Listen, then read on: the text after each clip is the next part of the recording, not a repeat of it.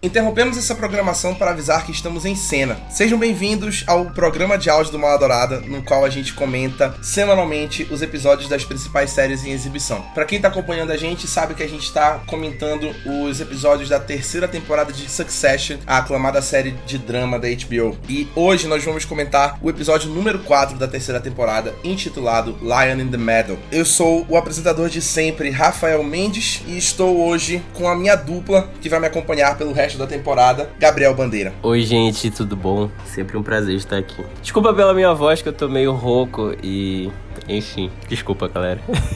Parece eu no último episódio que eu tava com aquela voz completamente destruída. Nós tivemos uns problemas técnicos na semana passada com podcasts, tanto que não saiu nenhum podcast nosso na semana passada. E a gente voltou essa semana, para quem tava com saudade, teve gente cobrando a gente no perfil do Mal Dourada os episódios de Succession. E a gente agradece que vocês estejam acompanhando. E a gente vai voltar essa semana pra é, tirar o atraso de Succession. A gente vai soltar nessa semana os dois episódios episódios que a gente tá devendo, que é esse, e o seguinte. E a gente vai comentar os dois episódios, estão saindo no mesmo dia. E na semana que vem a gente volta a lançar os episódios toda segunda-feira para vocês acompanharem com a gente os quatro que restam dessa temporada. Como de praxe, nós vamos abrir o episódio com o um quadro explicando o nome do episódio com Gabriel Bandeira. E ele vai explicar o nome do episódio Lion in the Meadow. Fique à vontade. Então vamos lá, galera. Como o Rafael já disse, o nome do episódio é Lion in the Meadow, que a tradução é Leão no Prado. Prado Prado seria basicamente aquele matinho ali que o, leão fica escondido, ali no, no meio da savana, sei lá o que. Pelo menos a minha interpretação eu penso muito que é. Eu passei um tempo, na verdade, interpretando o nome desse episódio e na minha conclusão eu acredito muito que seja o que o Stewie estava fazendo e em relação aos dois, tanto ao Kendall quanto ao Logan. Que eles estavam muito ali na briga e tal e esqueceram das outras coisas. Tinha gente ali querendo abocanhar a empresa e simplesmente é, eles esqueceram deles. E eu penso muito que quem seria o leão ali seria o Stewie com o. Esqueci o nome do outro cara que eu dei, o Logan. Sandy. Sandy Furness. Isso, isso mesmo. E aí eu acredito que eles sejam os leões ali que estavam só observando tudo pra atacar em alguma hora, entendeu? Faz muito sentido. Eu já interpretaria muito o leão seria o Josh Aronson, na minha opinião, porque ele vive num local isolado que parece um, um mato, né? Seria tipo uma floresta onde ele vive, né? Ele vive ali naquela localidade uhum. mais isolada não penso no, no ângulo que tu analisaste do abate, né? Dele estar pronto para o abate na espreita, mas sim dele estar isolado na região dele, né? Como um leão no, no prado dele. Sim. Eu acho que faz sentido, amigo. Inclusive, esse eu acho que foi o episódio que eu mais pensei em relação ao nome. Eu disse, como é que eu vou explicar isso no podcast? Que eu vi um tempão, eu acho que. Aí eu cheguei nessa interpretação, mas pode ser, eu acho que geralmente tem episódios que dão duplo sentido, enfim. Acho que pode ser esses dois. É, pegando esse gancho do leão no, na espreita, analisando o que vai ser feito, eu faço uma relação com o ritmo do episódio, que eu acho que foi um ritmo muito mais parado do que os episódios que a gente viu antes, que foram mais agitados, com mais ritmo, mais movimentação de ambos os lados, e esse episódio foi muito mais neutro, muito mais frio, uma guerra fria, porque a gente tem o, o reencontro do Kendall e do Logan pela primeira vez, desde que o Kendall fez aquela trapaça, né? Passou a perna no Logan no final da segunda temporada. Então é a primeira vez que eles se encontram pessoalmente e acontece por conta do Josh Aronson, que é o Adrian Brody, que fez a participação dele. Aparentemente foi o momento mais relevante dele aí nessa terceira temporada. Acho que ele não volta mais com tanta relevância, né? Dados os eventos. Ele realmente fez só essa participação especial. Deu o ar da graça dele com a bela atuação do Adrian Brody, que é um craque do cinema, né? E chegar lá no Emmy e submeter ele como ator convidado e, e que fez o papel dele. Fez o papel dele, exatamente. Vai ganhar aí mais um, um prêmio para a coleção dele. Lembrando que o Adrian Brody é vencedor do Oscar por O Pianista. Ele é o ator mais jovem a ganhar o Oscar. Ele ganhou aos 29 anos de idade o, a estatueta. Então, ele é um cara de muito calibre. Foi uma ótima contratação para essa terceira temporada. E ele atua muito bem como o Josh Aronson, que é aquele cara que atua em segundo plano. Ele tá sempre atrás das cortinas, porque ele é um acionista. Então, ele tá sempre ali movimentando os peões sem ser visto. E ele tá fazendo esses jogos sem que ele esteja na linha de frente como estão os Roy na Waystar Roy. E isso acontece por conta do Stewie, como o Gabriel falou, que tá uma, fazendo uma movimentação ali com o Josh Aronson e o Josh Aronson entra em contato tanto com o Logan quanto com o Kendall dizendo que ele, como acionista e tendo muita gente do lado dele, quer colocar o Sandy Furness e o Stewie no comando da Waystar Roy na próxima convenção de acionistas que iria ter. E aí eles chamam os dois para conversar no espaço neutro, que é a casa dele, para eles irem lá para ele bater um papo. Que ele mora longe pra caramba mora longe pra caramba, eles vão pra lá de helicóptero. Ele mora aqui em deu. É, no, no, condado de Ananindeua, perto do Gabriel. Passa pela casa do Gabriel, inclusive, na ida deles. O Kendall tá ali relutante de ir pra essa reunião, e aí tem a surpresa do Logan tá na ligação, que ele não avisa nada, e ele tá lá, tipo, fala logo, bora logo, Kendall, para de frescura e vamos logo. Aquele jeito do Logan, e aí eles decidem ir para o, essa reunião, né? E muito engraçado que os dois estão sempre tentando não se encontrar. O, o Logan quer, não, primeiro deixa eu sair ali do carro, carro e aí depois tu vai, Kendo, e tal. Até que chega na parte que o Kendo, não, eu sou mais esperto que tu, já tô indo lá pra casa do cara e tal.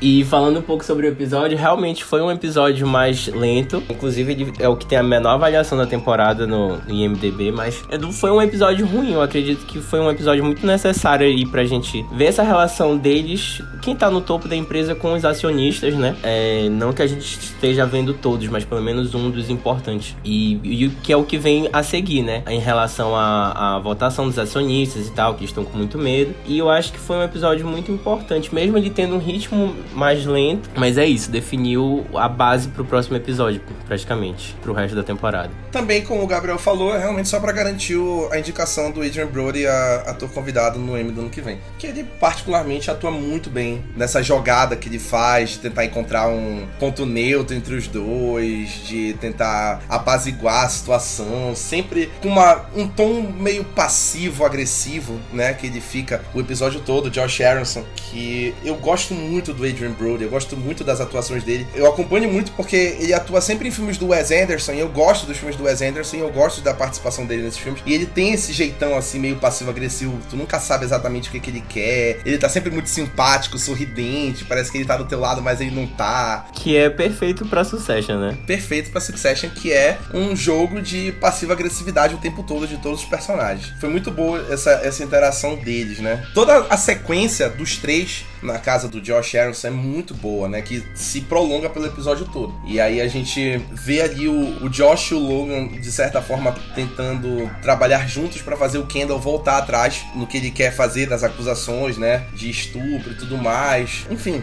acontece tudo isso que acaba é, chegando no infarto que o Logan tem mais uma vez. Mais um infarto no final do episódio que ele já tinha tido no primeiro episódio da série. E ele tem mais um infarto agora, mais uma, uma pontada ali que rende momentos muito bons depois, porque, por exemplo, o, o Roman já fica falando, já tentou matar o papai de novo. Naquele jeito do Roman, né, de logo tocar na ferida, e aí ele fica logo, quer matar o velho? E aí fica logo nesse negócio, que rende uma sequência muito boa para o próximo episódio, né, esse infarto do Logan, que é o, onde acontece ali o final, e, e obviamente o, o Josh Aronson não se sente convencido pelo suposto acordo de paz que o Kendall e o Logan fazem pelo bem da Waystar Rock, que também tem consequências para o episódio seguinte. Quando eu vi que o. É o Josh, né? O nome do personagem dele. Ia fazer o Logan andar tudo aquilo, cara. Eu já fiquei, meu Deus do céu. Ele quer realmente matar o velho, não é nem o, o Kendall, porque não é possível, cara. E aí foi um momento tenso ali. E já mostra como também o Logan tá debilitado, né? Não, não quero comentar muito sobre o próximo episódio, até porque a gente tá comentando já adiantado aqui. Mas mostra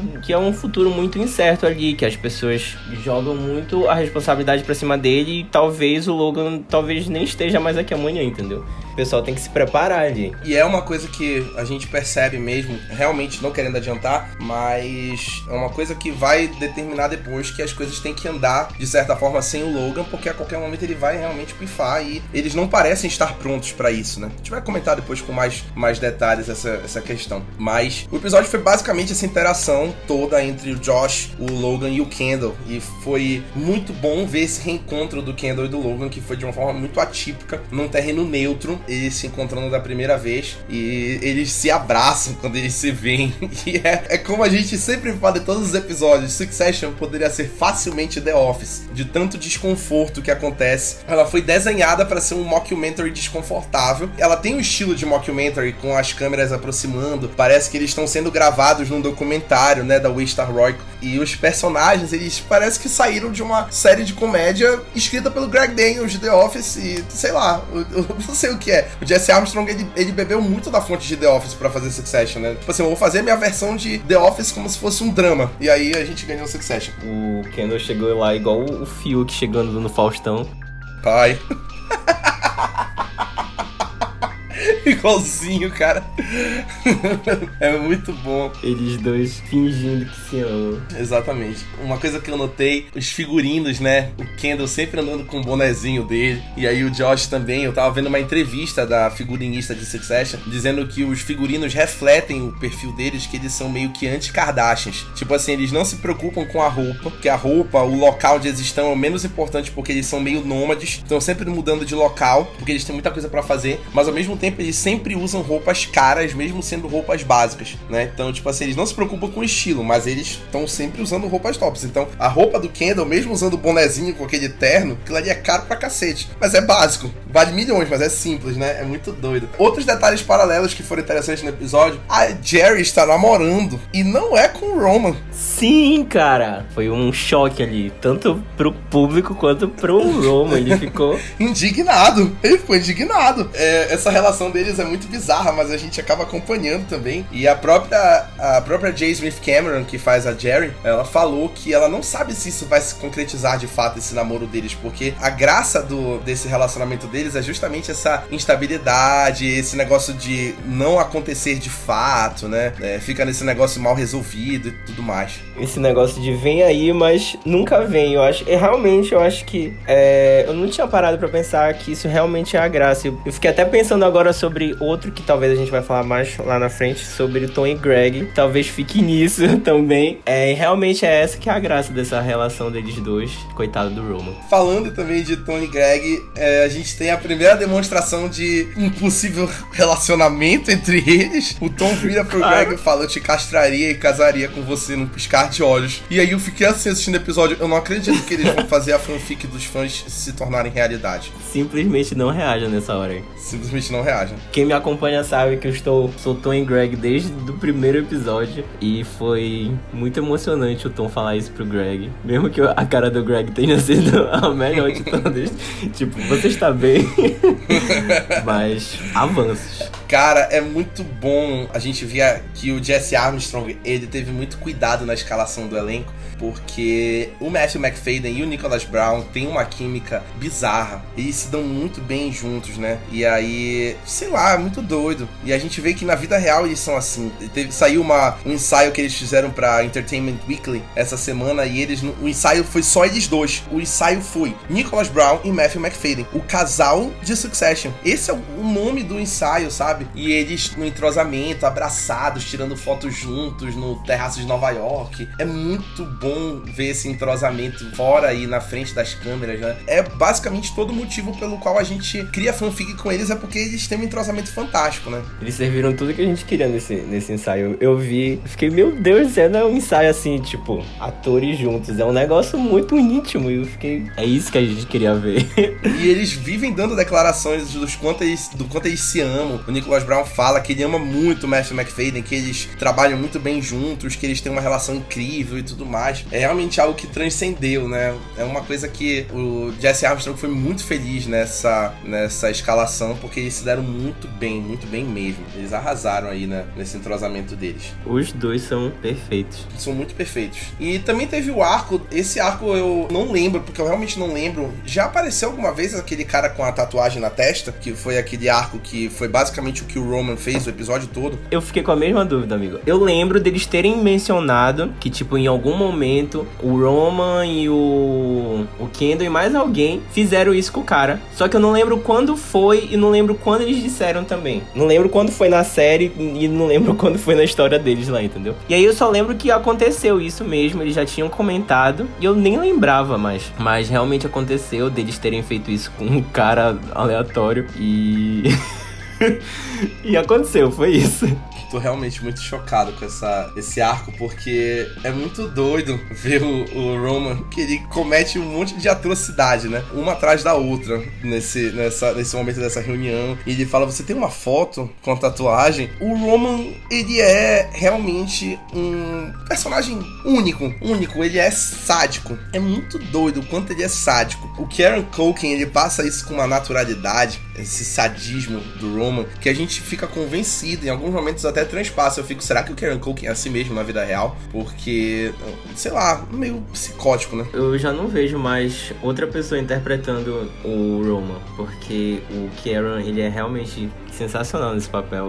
Ele é único. É muito bom. E eu já era fã do Kieran Culkin desde Scott Pilgrim, né? Que ele faz o, o melhor amigo do, do Scott, do Michael Cera no filme. E aí, rever ele em Succession num papel mais maduro, mas ainda assim, completamente idiota, me fez, assim, me deu certeza que o Kieran Culkin é isso aí. Isso aí é o Kieran Culkin provavelmente na vida real. São os papéis dele. É o que ele nasceu pra fazer. É que nem o Michael Cera que eu acabei de falar, que nasceu pra fazer esse adolescente idiota aí que ele sempre faz. A gente também não pode deixar de comentar sobre o papel da Shiv nesse episódio, que aparentemente tava tentando manipular alguma coisa ali, mas sem sucesso. Ela tá esse tempo todo ter o um mínimo de influência e nunca consegue, tadinha. Ela tentou de qualquer jeito ali e não é nem que seja ela a questão, mas é muito que o pessoal ainda vê o Logan e enfim, é ele. E a Shiv não é a presidente, ela só tá ocupando ali a posição por nome mesmo, só pra dizer que não é mais o Logan como presidente e pronto. E aí ninguém leva ela a sério. E eu acho que talvez pode até trazer problemas depois pra família, né? Porque ela tentou fazer aquele, aquela manipulação ali do presidente e tal, de falar mal dele só porque ele não ajudou, e enfim, bora ver no que isso vai dar. Exatamente. E o... é uma coisa que ela tá tentando muito, é uma vitória, né? Ela tá tentando uma vitória para o lado deles, para ela se provar como valiosa, para ela provar que ela é capaz, mas é uma sucessão de azar que ela tá tendo, porque nunca cai na mão dela. Aparentemente, a jogada decisiva para avançar uma casa no jogo nunca cai na mão dela. E ela sempre fica jogada de escanteio. É coitada, né? Mas Succession é isso aí. Succession é ganhar e perder. Às vezes mais perder do que ganhar. Porque isso é, isso é essa série. Assim a gente encerra o nosso encena sobre o episódio 4 da terceira temporada de Succession. Queria agradecer ao Gabriel, meu parceiro oficial de encena Succession, que a gente estará comentando aí até o final. Eu que agradeço, amigo. Queria agradecer a todo mundo que está escutando a gente. É, muito obrigado, inclusive, por sentirem falta do encena de Succession. A gente estava planejando o retorno, mas a gente não esperava que vocês fossem dar falta antes da gente voltar, então muito obrigado para todo mundo que está acompanhando.